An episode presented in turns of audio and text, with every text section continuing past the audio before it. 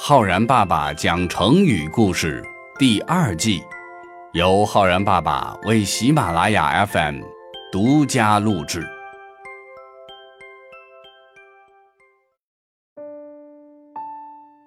亲爱的小朋友们，我是浩然爸爸。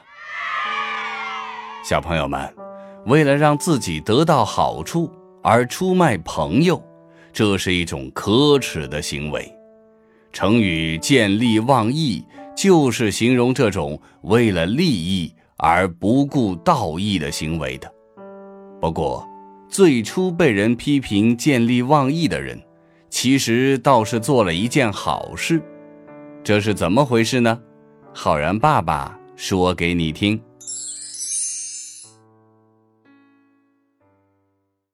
古代秦朝末年。刘邦率兵推翻了秦朝，打败了项羽，建立了汉朝，史称汉高祖。汉高祖刘邦去世之后，他的妻子吕雉，也就是吕后，掌握了朝廷大权。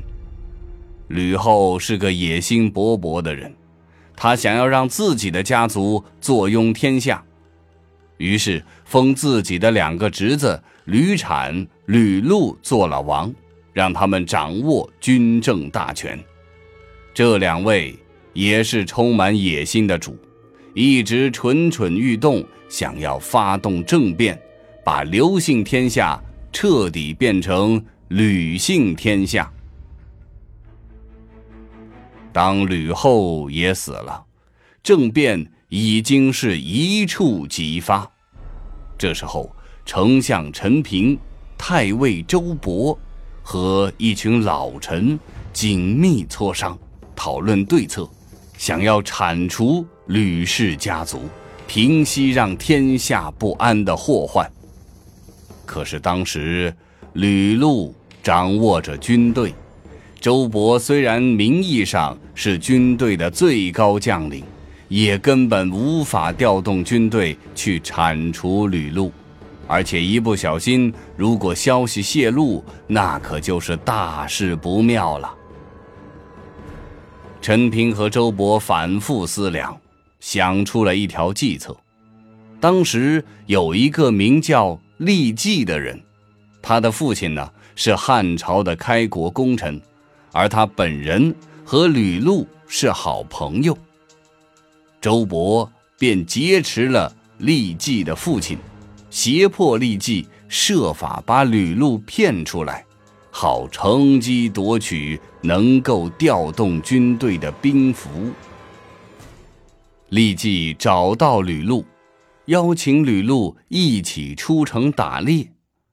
吕禄毫不知情，对利季更是没有半点怀疑，骑着马出城打猎去了。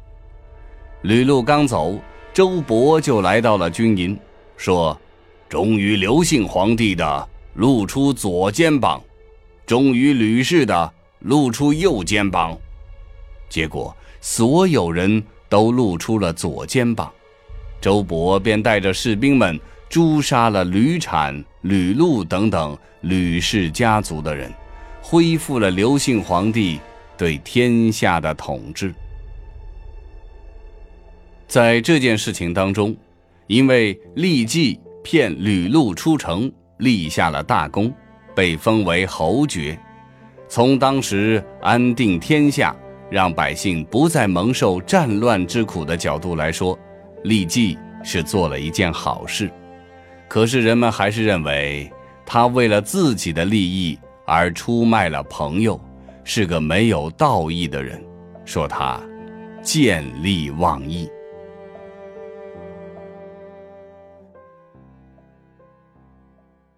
这个评论呢，记载在东汉史学家班固所写的《汉书》当中。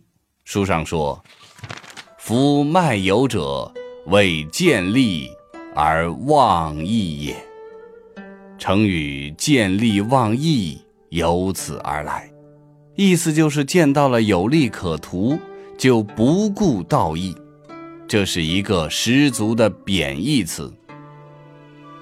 小朋友们，但凡见利忘义的人，都会遭到唾弃，再也不会有人愿意和他交朋友。